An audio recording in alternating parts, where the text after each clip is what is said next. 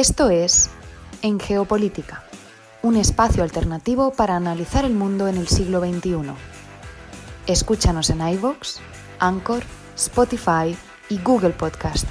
Igualmente, síguenos en Facebook, Twitter y Telegram como en Geopolítica, en Instagram como en Geopolítica 21.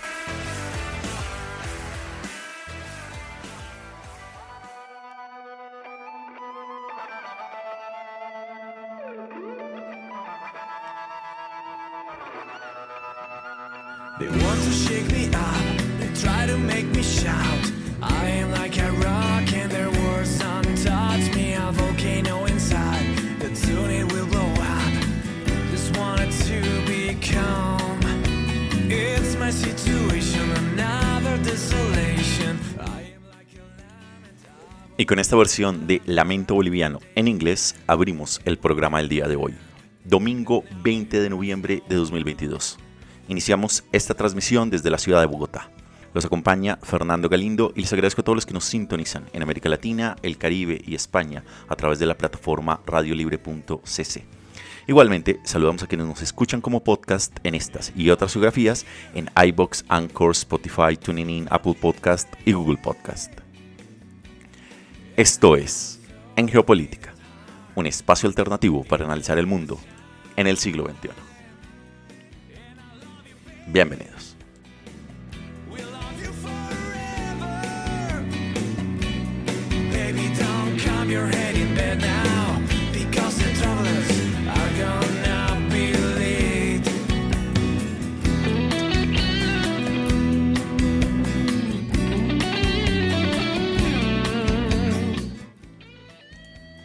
Y el programa del día de hoy, que tendrá una duración de una hora, nos va a llevar por un recorrido analítico sobre las principales coyunturas de la actualidad internacional, analizando los hechos, los protagonistas y los datos duros. Y este programa iniciará hablando sobre justicia climática. Seguiremos con nuestra sección Lo que estamos viendo, conversando brevemente sobre las armas robóticas de Israel. Viajaremos nuevamente a la ciudad de La Paz, a los majestuosos Andes bolivianos, para escuchar la columna que nos trae el día de hoy Javier Zárate Taborga, titulada 8 mil millones de razones. Conectaremos posteriormente con el segundo bloque de En Contexto, en el cual conversaremos sobre la nueva estrategia de seguridad nacional de los Estados Unidos. Para posteriormente conectar con el tercer bloque y conversar sobre Corea del Norte y su estrategia nuclear. Como ven, un amplio e interesante recorrido alrededor del planeta. Preparémonos entonces para iniciar este programa hablando sobre qué es la justicia climática.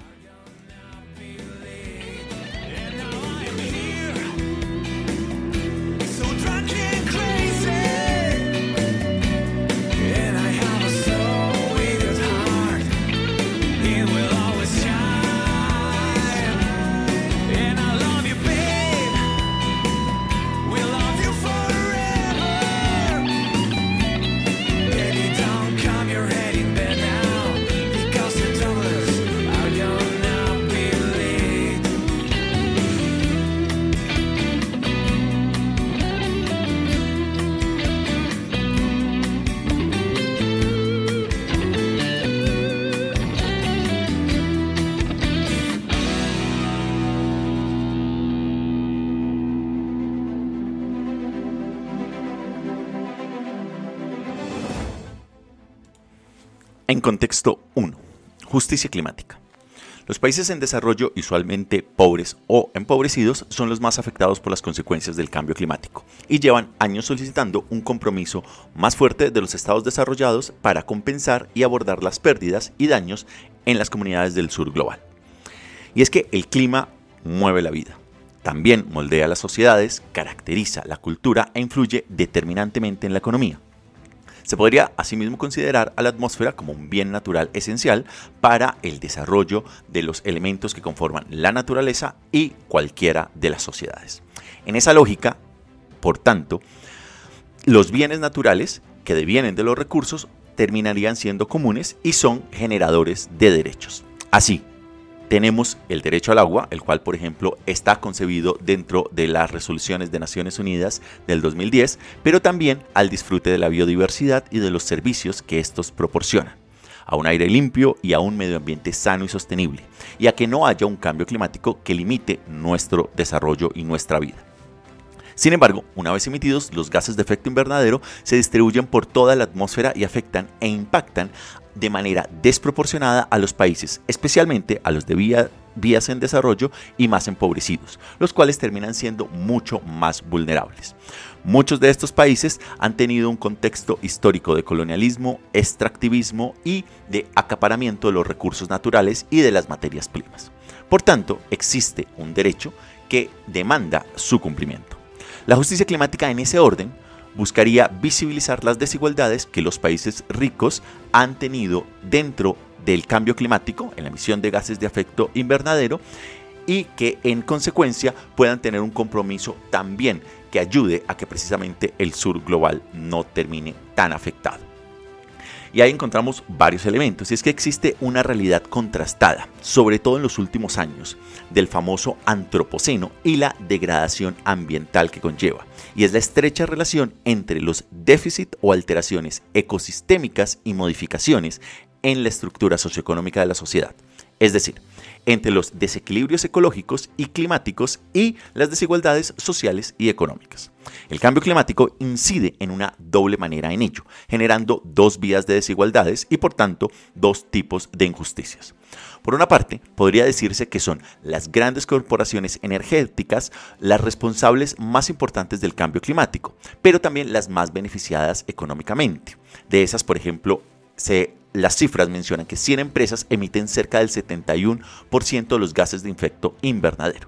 Se genera evidentemente un desequilibrio con el resto de la población que, por ejemplo, en zonas tanto del África subsahariana como por ejemplo Pakistán, que sufren las inundaciones, terminan generando este tipo de desequilibrios.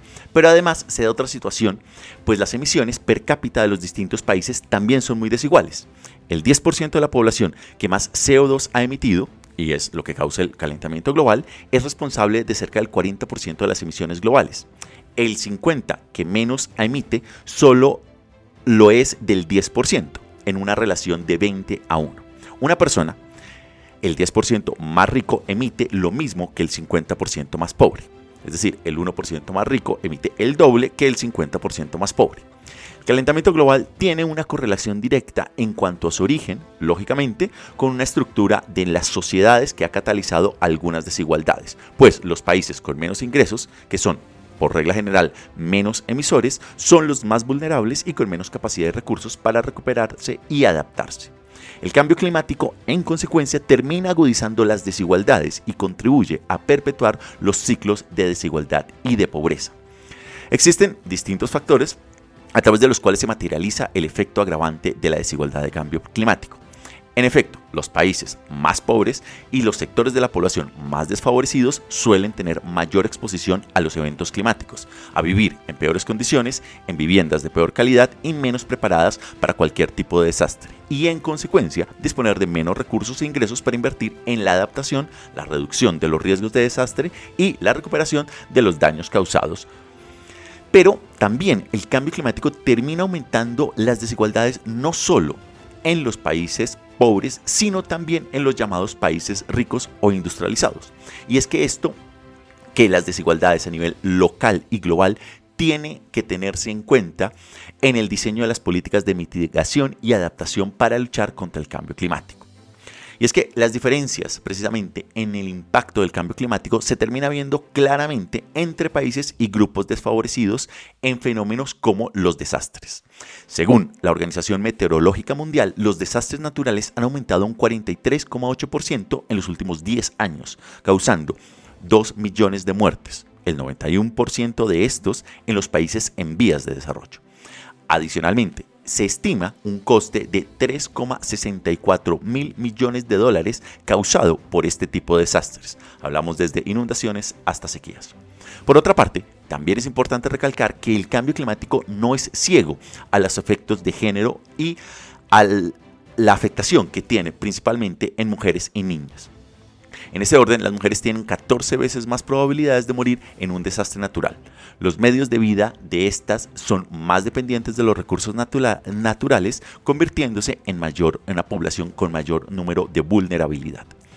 Otros de los impactos del cambio climático terminan siendo las migraciones causadas por el cambio climático, que son un fenómeno complejo vinculado a impactos, ya sea medioambientales, relacionados también con pobreza. Naciones Unidas ha estimado que 30,7 millones de personas se vieron obligadas a abandonar sus hogares en 2020 como consecuencias del cambio climático. El Banco Mundial estima que para el año 2050 el número de personas desplazadas por motivos climáticos será de 216 millones de personas. Estamos, por tanto, ante un fenómeno que va a suponer un gran reto durante las próximas décadas y que en consecuencia, debería ser también abordado a nivel global en la búsqueda de soluciones y mecanismos. Y ahí entra el siguiente elemento, que es precisamente la financiación. Y es que la Convención Marco de las Naciones Unidas del Cambio Climático, la Cumbre de Río del 2000, de 1992, reconoce el principio de, de responsabilidades comunes pero diferenciadas el cambio climático necesita de soluciones y acuerdos globales, pero establece que no todos los países tienen las mismas obligaciones respecto de estos desafíos. Los países ricos y grandes emisores tienen una deuda en general con el sur global y en consecuencia su contribución debería ser mayor en la medida de la lucha contra el cambio climático. En el 2009, la COP de Copenhague, los países desarrollados se comprometieron a movilizar 100 mil millones de dólares anuales para el año 2020, acuerdo que fue ratificado en el Acuerdo de París del año 2015.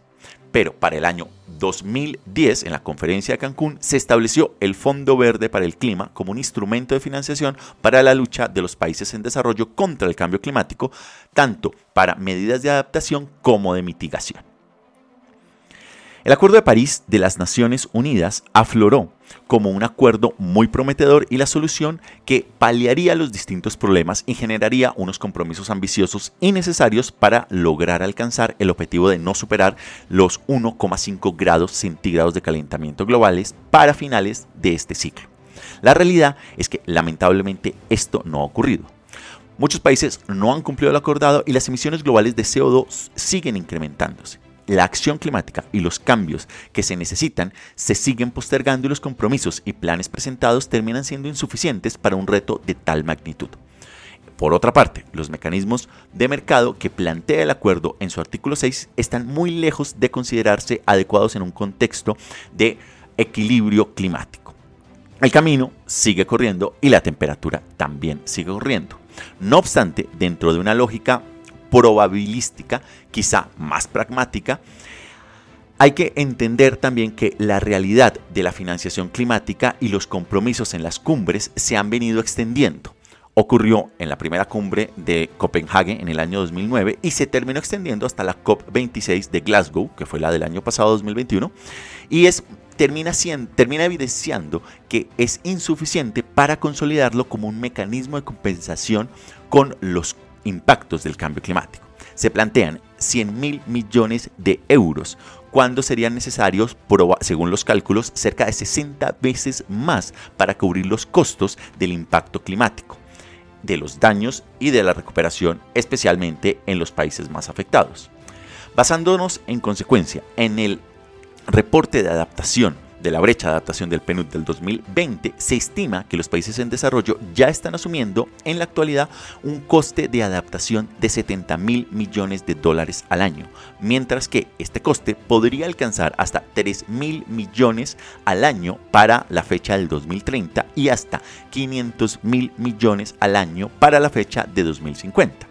En ese orden, si se analiza este concepto, lo que empieza a, mm, evidenciarse es que la mayoría de los fondos, cerca del 80% según las últimas estadísticas, se destinarían a instrumentos de endeudamiento, siendo el 40% de ellos no concesionales, es decir, préstamos sin ningún tipo de condición favorable, mientras que solo el 20% se destinaría puramente a subvenciones, contribuyendo así a un incremento del endeudamiento y empobrecimiento de algunos países del sur global que están a su vez endeudados para hacer frente a las diferentes emergencias climáticas que el cambio climático ha terminado generando.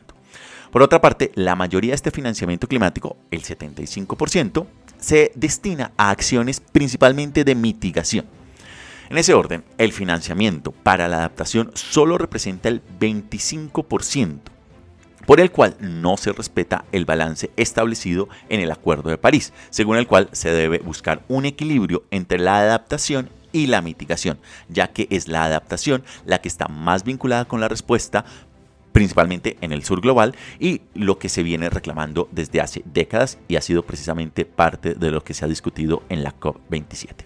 Y es que en relación a las pérdidas y daños asociados a los desastres y eventos climáticos extremos, como, hemos mencionado, que son la subida del mar, por ejemplo, los causados, no existe en, consecuencia un mecanismo de financiación para la reconstrucción, rehabilitación o reubicación de las personas afectadas por desastres.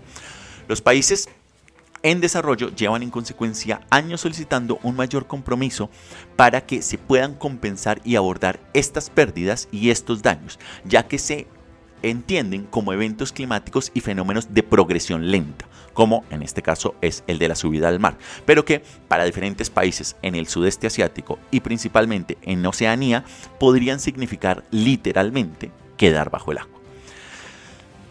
De esta manera entramos entonces en la COP27 y parte de las discusiones que se han dado precisamente para llegar a, tratar de generar los ma mayores compromisos y cómo se distribuiría en ese, en ese orden el dinero.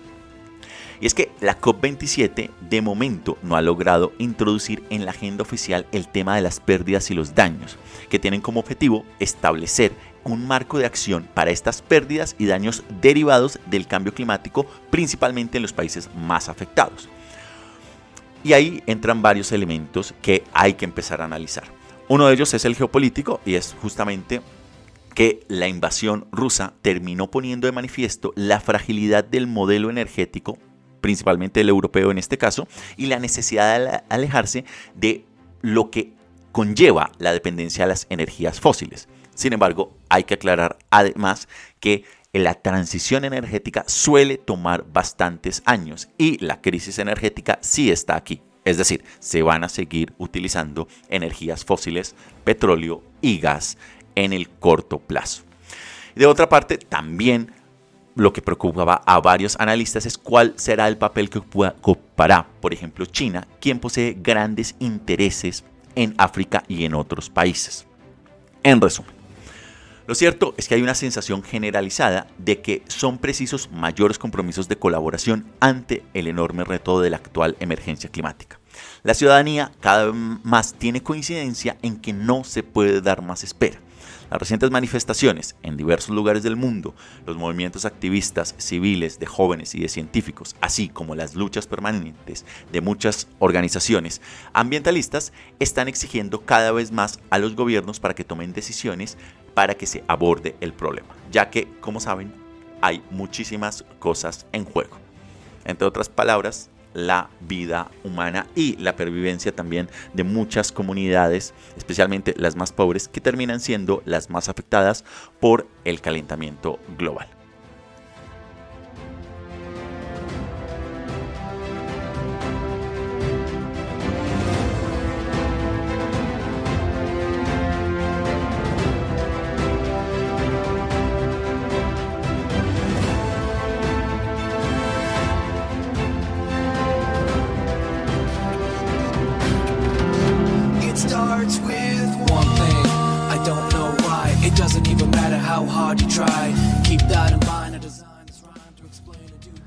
Lo que estamos viendo, uno, vamos a irnos a Cisjordania. Y es que eh, hoy en día hay varias preocupaciones sobre, por ejemplo, coches autodirigidos y asimismo la... Eh, cómo ha terminado la inteligencia artificial también haciendo parte del juego de las armas. Y esto estamos hablando con lo que se conoce como los drones piloteados por control remoto, que han sido aclamados como una forma de limitar la exposición de los soldados a los daños en los campos de batalla, pero también generan una serie de problemas legales y es quién termina siendo el responsable de los fallos, por ejemplo, de algún tipo de estos armas. Que, eh, cómo podrían utilizarse estos problemas de estos programas de inteligencia artificial de una manera que no está regulada dentro del derecho internacional público, que termina generando eso, precisamente esos grises eh, dentro del derecho. Y es que precisamente esto y los drones teledirigidos o los drones en estos piloteados por control remoto y con inteligencia artificial es una de las últimas incorporaciones o de las incorporaciones más recientes en toda la franja de Cisjordania utilizada por el gobierno israelí para controlar y espiar qué pasa dentro del territorio eh, en el cual viven los palestinos. Y esto termina abriendo obviamente varios debates allí sobre cómo entran los grises del derecho internacional, el uso de la inteligencia artificial y de las armas a control remoto.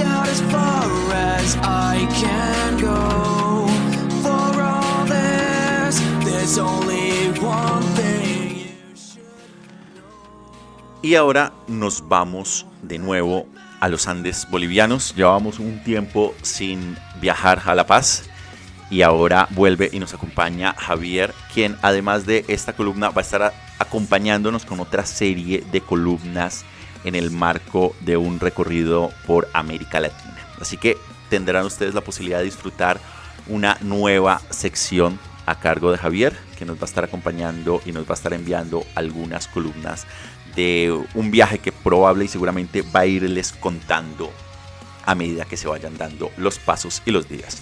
Pero de momento nos vamos a La Paz. Y desde allí vamos a escucharlo con su columna titulada 8 mil millones de razones.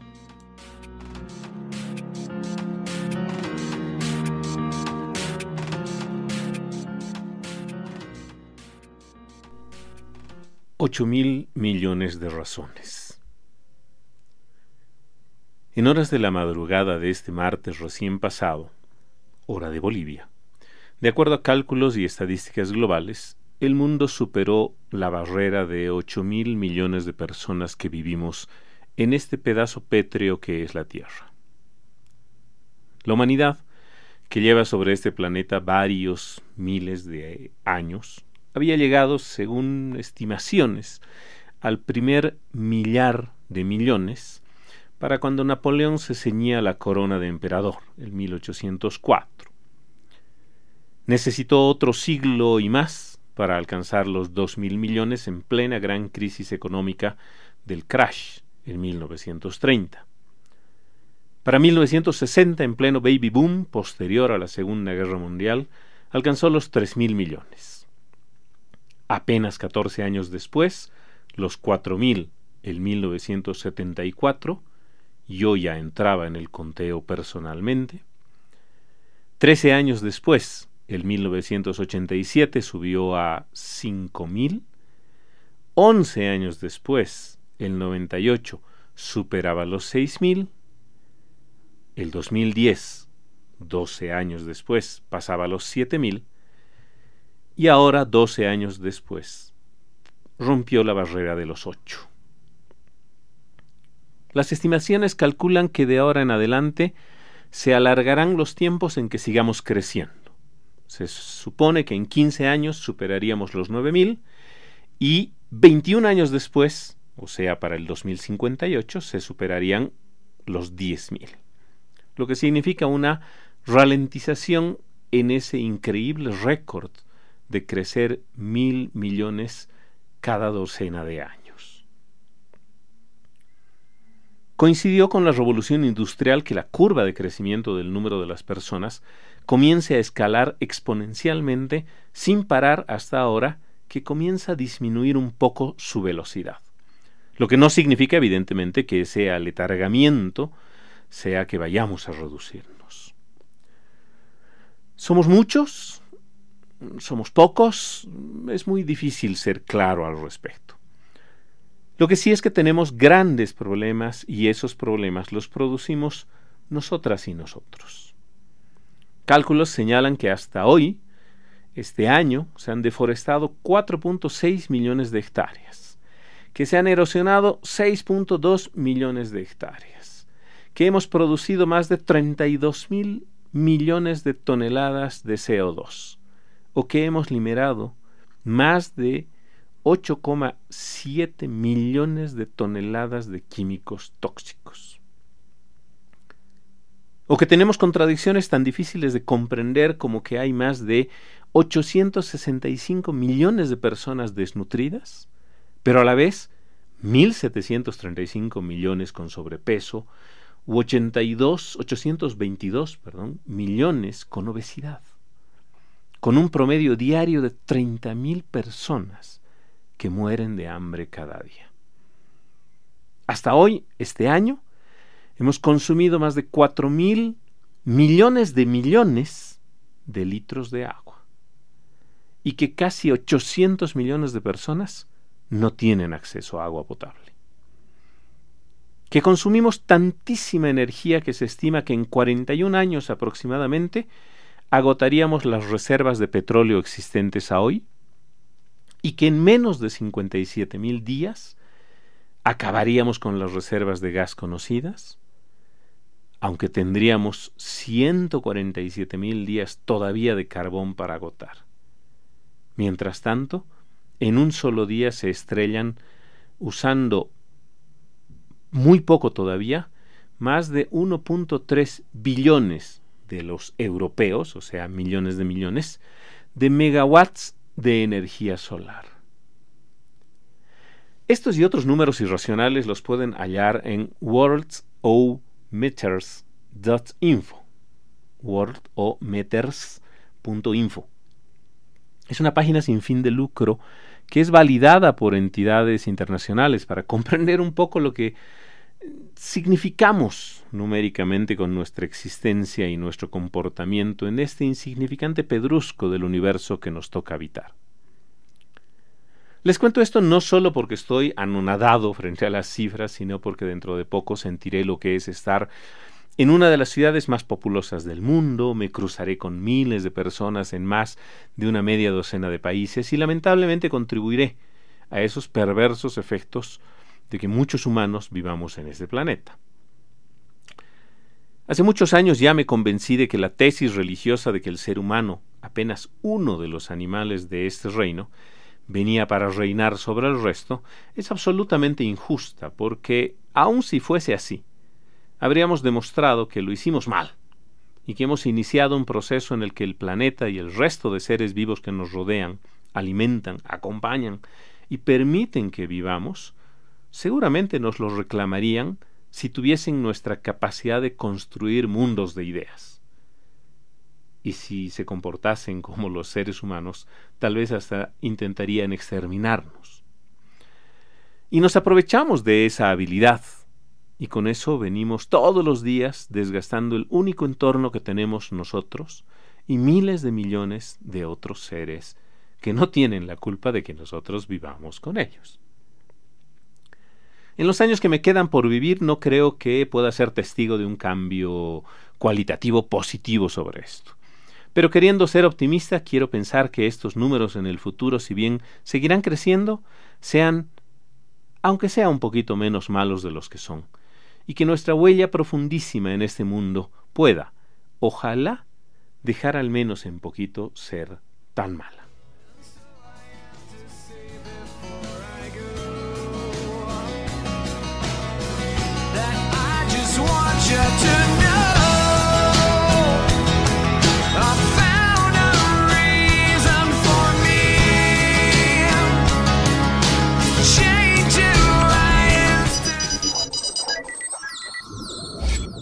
No se muevan.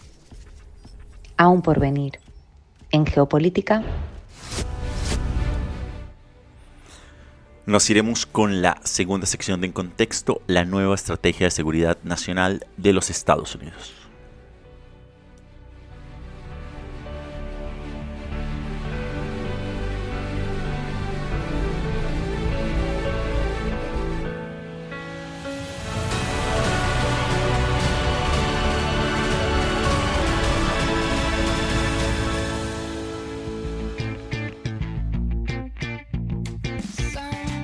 Esto es En Geopolítica, un espacio alternativo para analizar el mundo en el siglo XXI. Escúchanos en iVoox, Anchor, Spotify y Google Podcast. Igualmente síguenos en Facebook, Twitter y Telegram como en Geopolítica y en Instagram como en Geopolítica 21.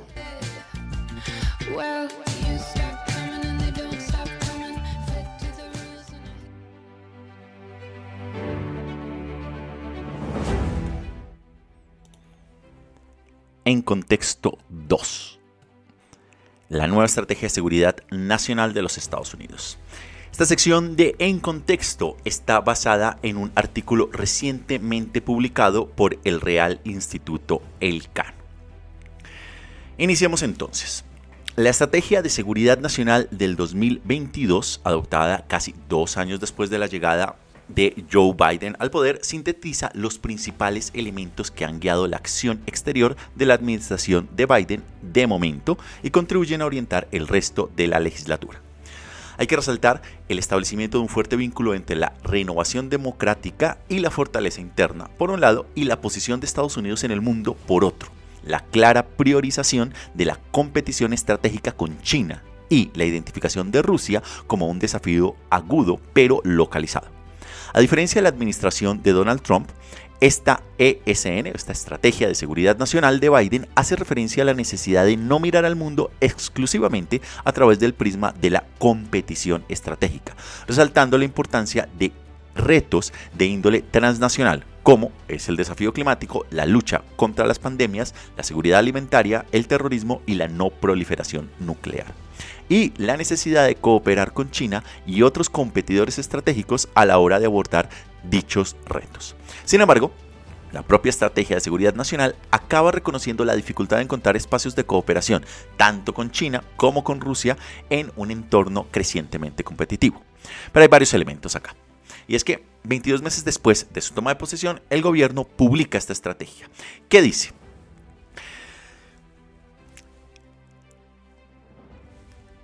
Dicha estrategia menciona que cuya publicación eh, requiere cada cuatro años, suele eh, publicarse precisamente a principio del mandato presidencial. Sin embargo, en este caso la de Biden tomó precisamente un par de meses más y especialmente tuvo un elemento en cuenta que fue la invasión rusa de Ucrania en febrero de este año 2022.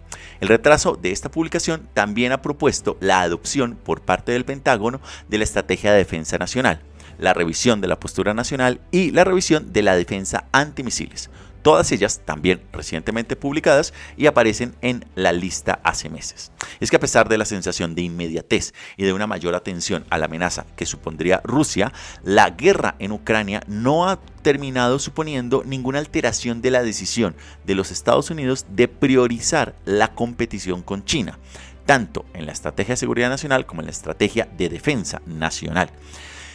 En ambas se sigue identificando a China como el mayor competidor. No ha sido pues la guerra en Ucrania el punto de inflexión como sí lo fue en su momento el 11S, que quedó registrado en la Estrategia de Seguridad Nacional del 2002, que en su momento tenía la administración de George Bush. Según este nuevo documento, los Estados Unidos están al comienzo de una década decisiva, en la que se enfrentan a dos retos estratégicos principales, que les llevarán a invertir en las fortalezas nacionales, a movilizar a socios y aliados y a dar las reglas de economía del siglo XXI para, hacerlas, para hacerles frente.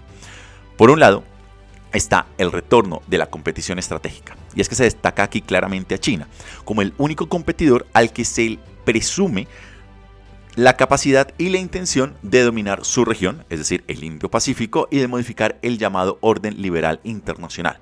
Y se coloca en un segundo plano a Rusia que sigue representando un importante desafío inmediato para los Estados Unidos y sus aliados, menciona la estrategia. Por otro lado, se hace también hincapié en los retos transnacionales como la inflación, las pandemias, el cambio climático y otras cuestiones que amenazan la prosperidad estadounidense y de las naciones aliadas. La Estrategia de Seguridad Nacional de este 2022 parte también de la premisa de que si bien Estados Unidos no puede escapar de la realidad de la competición estratégica, tampoco debe ignorar el hecho de que las vidas de los estadounidenses se han visto profundamente sacudidas por retos transnacionales y geopolíticos. Esto representa un importante punto de ruptura con la administración Trump, que identificaba la competición entre grandes potencias como la prioridad.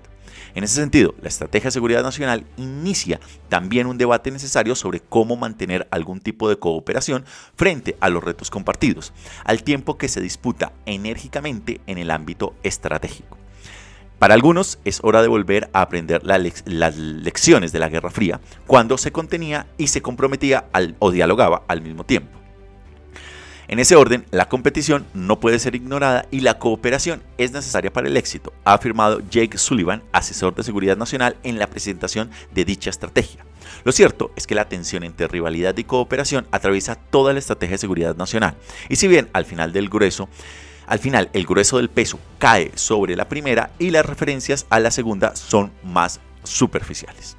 Pero ¿qué es esto de la competición estratégica que menciona la Estrategia Nacional de Seguridad Nacional? Y es que la competencia, la competición estratégica o competición geopolítica se ha enfocado en China como la mayor amenaza militar y económica para los Estados Unidos y para sus vecinos, y el cual sigue siendo el centro de atención en materia de seguridad nacional. Esto es, además, el principal elemento de continuidad con respecto a la estrategia de seguridad nacional de la administración de Donald Trump del 2017. Entonces, en ese entonces se hizo énfasis en la competición entre grandes potencias y en el creciente desafío que suponía China como principal competidor estratégico, seguido de Rusia. En ese sentido, existen dos diferencias importantes entre la estrategia de seguridad nacional de Joe Biden, esta del 2022, y la de Donald Trump del 2017 es que si bien Trump priorizó claramente en sus políticas la rivalidad con China, la Estrategia de Seguridad Nacional del 2017 no estableció una clara jerarquía entre China y Rusia, situándonos, eh, situándolos en un plano similar, tanto en tanto competidores estratégicos, ambos. Por su parte, la Estrategia de Seguridad Nacional de Joe Biden ha establecido una clara jerarquía al dejar claro que Rusia y la República Popular China plantean retos diferentes y exigen respuestas diferenciadas.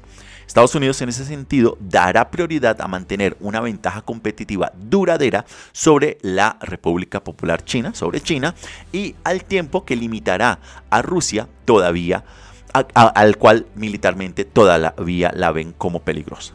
Rusia, en ese sentido, es concebida como una amenaza inmediata pero localizada. Y si bien se utiliza un lenguaje duro contra Rusia y se pone mucho énfasis en la necesidad de castigar su agresión y disuadir del posible uso de armas nucleares, la estrategia de seguridad nacional deja entrever que la capacidad de Rusia de representar un desafío sistémico, incluso para Europa, más allá de Ucrania e incluso del este europeo, es bastante limitada. China por otro lado, sí representa una amenaza sistémica en esta estrategia al ser el único Estado que tiene, citado eh, tal cual del texto, la capacidad de cambiar el sistema internacionalmente.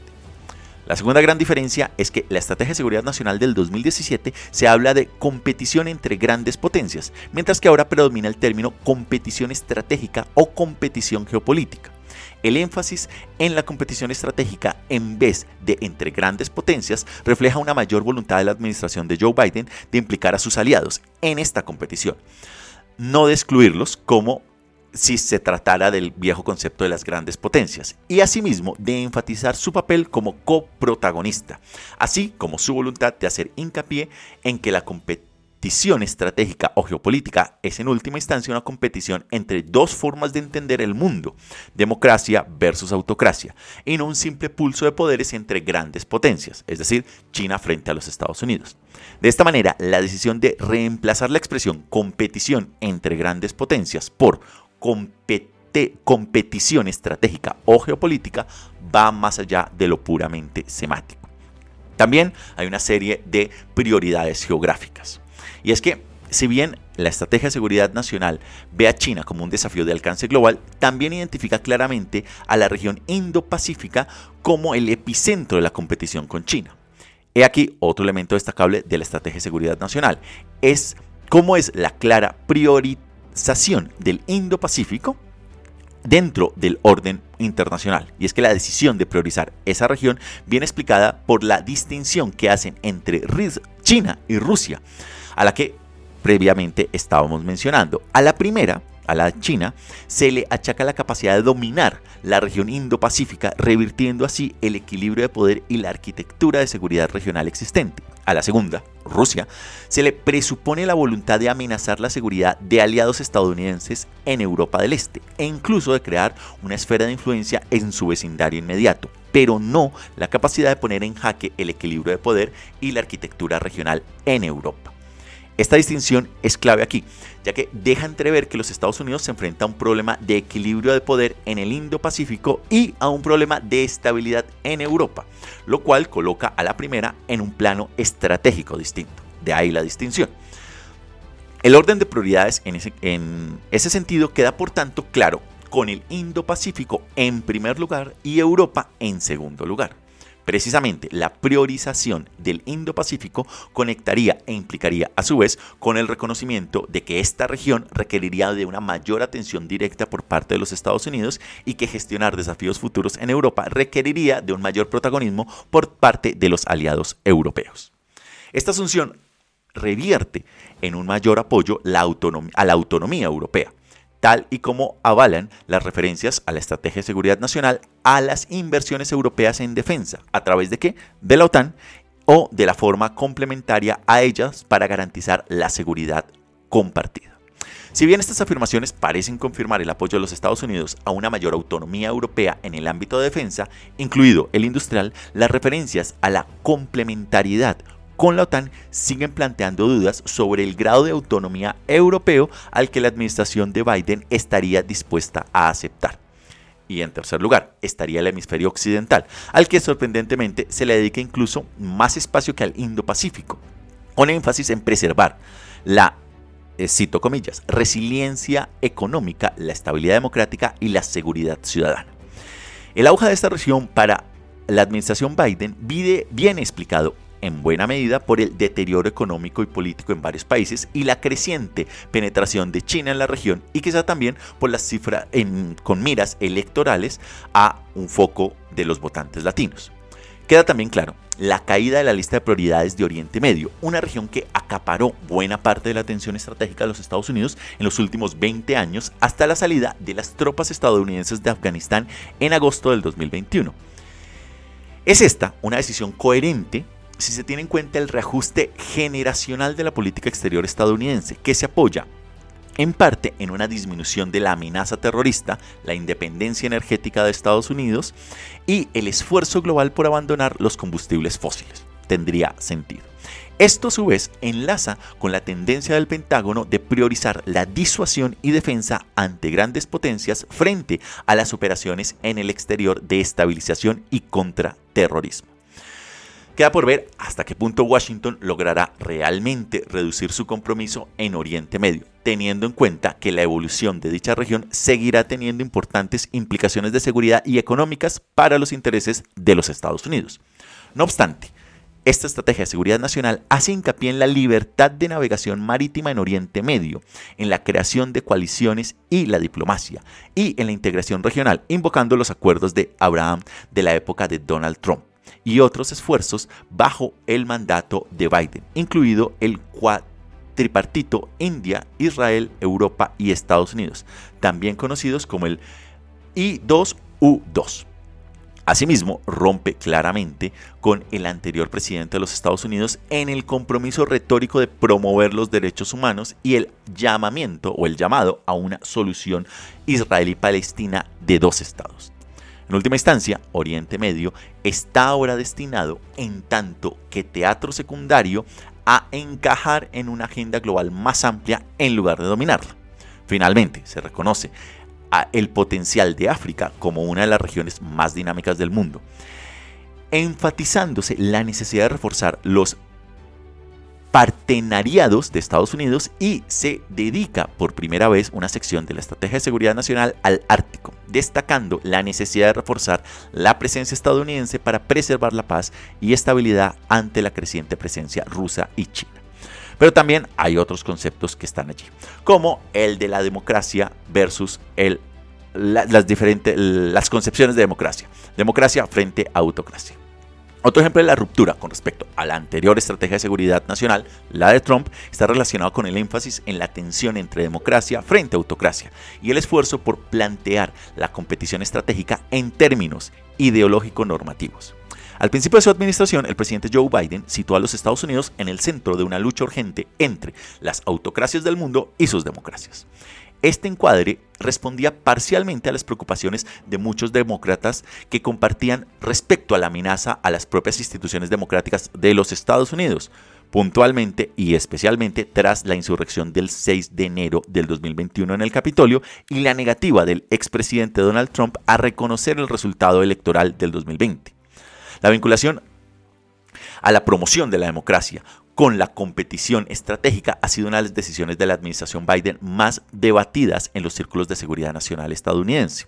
Por un lado, plantear la competición estratégica en términos normativos y de principios podría resultar efectivo a la hora de movilizar a las sociedades estadounidenses, así como a aquellas sociedades aliadas que presentan un menor interés en un simple pulso de poder.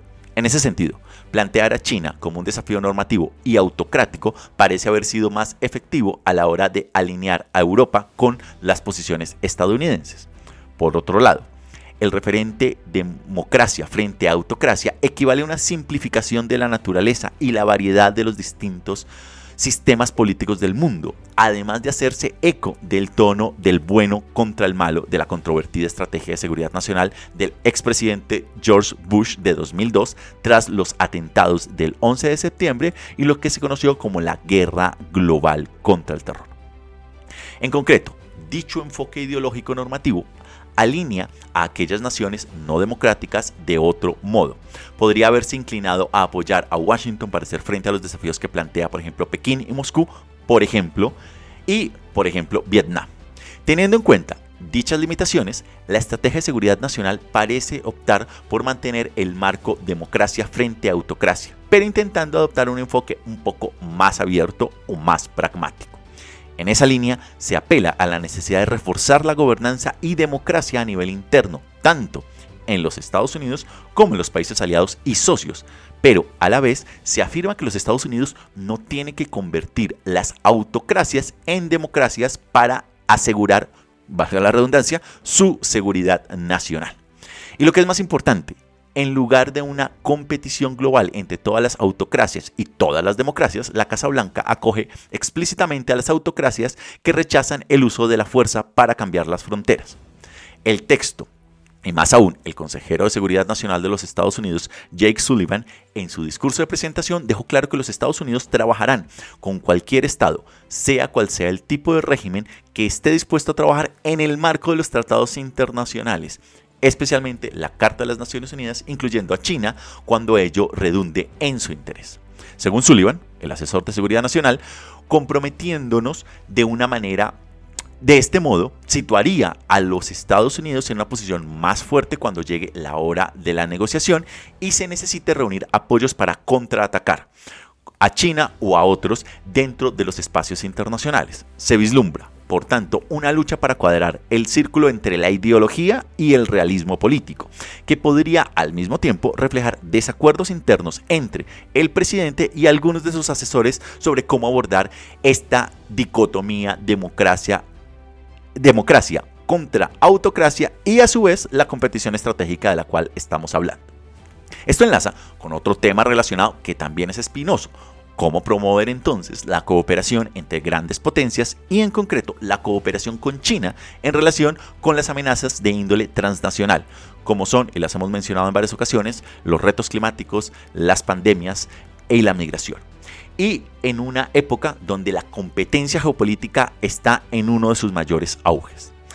En relación a esta pregunta, la Estrategia de Seguridad Nacional deja claro que los Estados Unidos rechaza los intentos de China de vincular a la cooperación en los retos compartidos y a las, a las concesiones en esas áreas, pero no ofrece realmente una hoja de ruta muy clara al respecto. Lo que se ofrece, por otro lado, es cuál es la relación entre los aliados y el uso de la tecnología. Y es que el hecho de que la estrategia haga énfasis en la competición estratégica y no entre grandes potencias implica, como se ha mencionado antes, resaltar el papel de los aliados y socios como coprotagonistas de la competición estratégica mundial.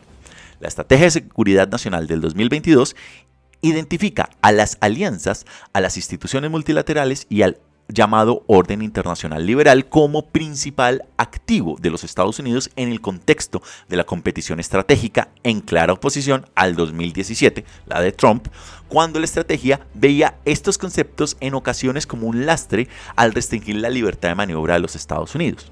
En ese orden, la Estrategia de Seguridad Nacional actual aborda ampliamente el papel de los aliados y socios, apoyándose en gran medida en la acción colectiva a través de asociaciones y marcos multilaterales.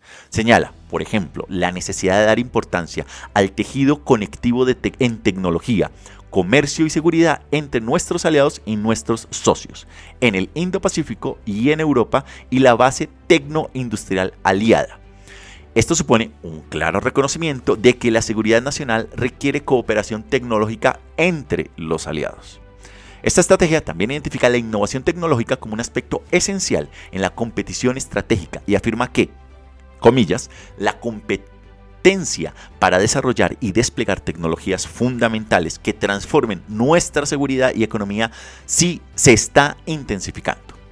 A su vez, se reconoce la existencia de dinámicas competitivas en el campo de la innovación tecnológica, incluso entre aliados y socios, si bien se insiste en que dicha competencia debe ser justa y no debe entorpecer la puesta en común de la experiencia técnica y la capacidad industrial complementaria.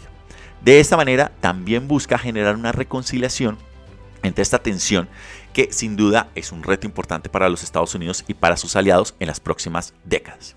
Y es que esta estrategia identifica al Consejo de Comercio y Tecnología de los Estados Unidos y la Unión Europea como un elemento central de la política exterior y tecnológica de los Estados Unidos y fundamental en la competencia estratégica con lo que se ha denominado como el tecnoautoritarismo, en una referencia a China. Se conecta con la idea entonces de que los Estados Unidos parecen estar dispuestos a tolerar una mayor autonomía tecnológica de la Unión Europea a cambio de una mayor coordinación con China, que parece ser la dinámica central de dicho Consejo. La actitud en esta, de esta estrategia, tras la aprobación del paquete de ley de los servicios digitales de la Comisión, parece avalar este hecho del liderazgo tecnológico se deriva también un poderío militar y económico esencial para la visión de la seguridad en la administración de Joe Biden. En el ámbito militar, esta estrategia de seguridad nacional destaca su efecto transformador en la guerra y la necesidad de invertir en cibernética, el espacio, la defensa contra los misiles, la inteligencia artificial y la cuántica en el ámbito económico, un gran voto a favor de un papel más activo del Estado en la vida económica estadounidense y un énfasis en la política industrial reestructurando la fabricación estadounidense y reforzando los organismos gubernamentales de regulación e investigación. Esto se une a las crecientes restricciones de, al intercambio de tecnología y representa un claro alejamiento del papel de los Estados Unidos que había desempeñado durante mucho tiempo como el principal defensor de una economía global de libre mercado. Y de hecho es esencialmente llamativo la ausencia de una declaración firme a favor del libre comercio o de un compromiso duradero de los Estados Unidos con una economía internacional de libre mercado, aunque la Casa Blanca sí reconoce su importancia. Pero desarrollar y desplegar las nuevas tecnologías y que al mismo tiempo Estados Unidos preserve en los próximos 10 años su poderío económico y su influencia, solo sería posible creando un Consejo Internacional sobre las normas de comercio y propiedad intelectual en torno a la tecnología. Lo que hemos mencionado son los grises del derecho internacional público. También está la los conceptos relacionados con la disuasión integrada y la estrategia de defensa nacional. Y es que en lo que refiere a disuasión, esta estrategia de seguridad nacional abraza el concepto de la disuasión integrada que profundiza también la recién publicada Estrategia de Defensa Nacional. La disuasión integrada hace referencia a que a la necesidad de conjugar distintas capacidades económicas, diplomáticas, militares, eh, etcétera, para convencer a los adversarios de los altos costos que conllevaría cualquier tipo de agresión a los Estados Unidos y a sus aliados. Es un concepto que refleja un enfoque de la seguridad nacional que incluye cada vez más factores no relacionados con el ámbito de la defensa. Concretamente a la disuasión integrada que incluiría elementos como la integración multidominio, es decir, reconocer que los desafíos de los rivales comprenden varios dominios, militares, tierra, aire, mar, ciberespacio y el espacio, y no militares, como lo son lo económico, lo tecnológico, lo informativo, y que Estados Unidos, en consecuencia, debe hacer lo propio. La integración multiregional, es decir, que los competidores desafían a, a los Estados Unidos en varias regiones simultáneamente y Estados Unidos debe responder con una visión integrada la integración en todo el espectro, es decir, integrar lo nuclear, lo convencional y lo híbrido. Y la integración interagencia, es decir, lograr una mayor coordinación dentro del, gobierno de los Estados Unidos, así como la integración aliada en los ámbitos como las inversiones, el desarrollo de capacidades, las estrategias tecnológicas y económicas.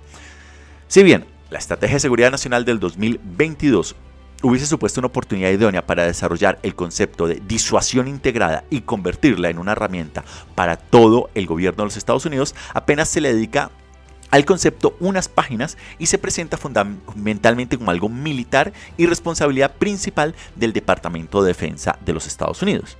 Esto supone una suerte de oportunidad perdida han mencionado algunos analistas en seguridad, ya que solo la Casa Blanca es capaz de conseguir que varios departamentos canten una misma voz. Y mencionar la disuasión integrada y marcarla como una estrategia de defensa no es lo mismo que darle peso. En resumen, la estrategia de seguridad nacional de Joe Biden presenta importantes elementos de continuidad con su predecesora de los Estados Unidos del 2017 de Donald Trump, pero también presenta algunos puntos nuevos que hay que contemplar. Y es que en lo que se refiere a la continuidad, cabe destacar el énfasis en la competición estratégica, antes mencionada en la de Trump como competición entre grandes potencias, como el principal desafío de seguridad nacional. Cabe, sin embargo, resaltar los esfuerzos de la administración Biden por resaltar el componente normativo, democracia frente a autocracia de dicha competición y por presentar el orden multilateral y las alianzas de los Estados Unidos como importantes activos en el plano internacional, lo cual marca una clara diferencia con la administración Trump.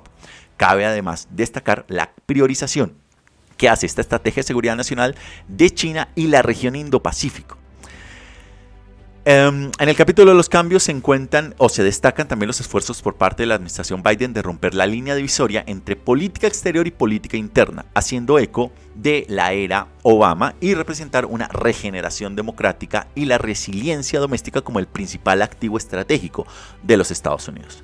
Finalmente, terminan destacándose los esfuerzos de la Estrategia de Seguridad Nacional de este 2022 por no mirar al mundo exclusivamente a través del prisma de la competición estratégica y resalta la importancia de los retos de índole transnacional y la necesidad de cooperación con China y otros competidores para abordar dichos retos. Como les mencionábamos al inicio de esta sección de En Contexto, está basada en la reciente publicación sobre la Estrategia de Seguridad Nacional de los Estados Unidos publicada por el Real Instituto Elcano. De manera que si quieren ustedes profundizar más en este interesante análisis, pueden hacerlo visitando la página web del Real Instituto Elcano.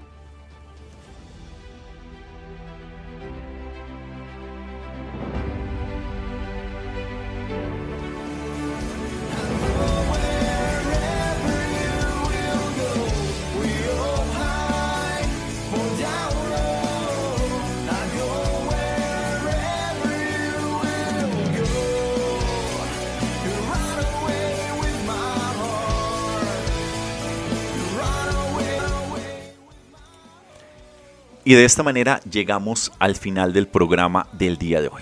Tuvimos un recorrido alrededor del planeta que inició hablando sobre la justicia climática. Brevemente conectábamos con el uso de armas robóticas y de inteligencia artificial en Israel. Viajábamos posteriormente a los majestuosos Andes bolivianos, llevamos un buen tiempo sin viajar a La Paz y lo hicimos con la columna que nos trajo Javier Zárate Taborga titulada 8 mil millones de razones. Y teníamos posteriormente esta extensa pero interesante sección de En Contexto sobre la nueva estrategia de seguridad nacional basada en el artículo que ha publicado recientemente el Real Instituto Elcano. Les agradezco a todos ustedes por su sintonía y por escucharnos a modo podcast en diferentes lugares del planeta. Les invitamos como siempre a que si no lo están se suscriban gratis en cualquiera de las plataformas. Asimismo a que nos sigan en redes sociales y nos visiten en nuestra web en geopolítica.com. Si desean también contactarnos o dejarnos algún tipo de comentario, sugerencia o saludo, pueden hacerlo a nuestro email en geopolítica.podcast.gmail.com. Igualmente, si les gusta el programa y quieren apoyarnos, les invitamos a que dejen sus likes o comentarios y a que lo compartan en sus redes para así seguir llegando a más oyentes. Yo me despido aquí, los acompañó Fernando Galindo desde la ciudad de Bogotá. Les deseo un feliz resto de semana y nos encontramos en la siguiente emisión. Hasta la próxima.